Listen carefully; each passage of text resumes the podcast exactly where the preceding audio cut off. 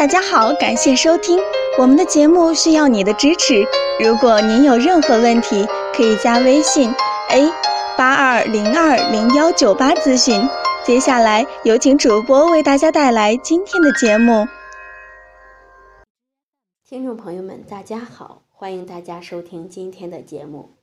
今天我们来讲一讲肾为什么越补越虚。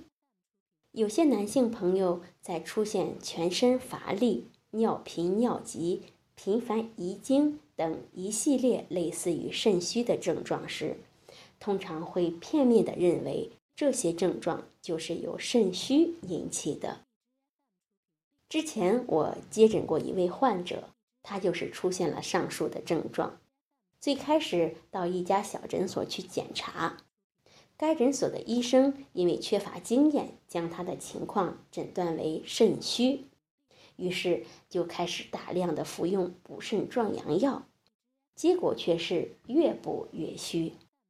后来无计可施，经过朋友介绍来到我这儿，我仔细询问了他的症状，得出结论，他这是前列腺的毛病，肾虚只是前列腺疾病的并发症。所以补肾壮阳自然是错误的，甚至有可能反过来加重前列腺的负担，造成更严重的问题。我让他停止服用补肾壮阳药，并给他开了两副治疗前列腺疾病的方子，让他回去照方服用。两个月后，他告诉我他的症状已经减轻了很多。于是我又再给他开了一个补肾的方子，让他将两者配合服用。又过了不到一个月，他就告诉我他的病已经痊愈了。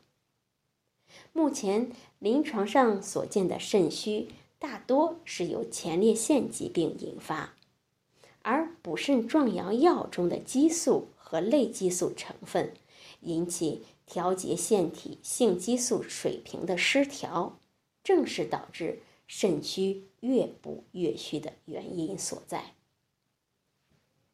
我们都知道，治心理疾病要治大脑。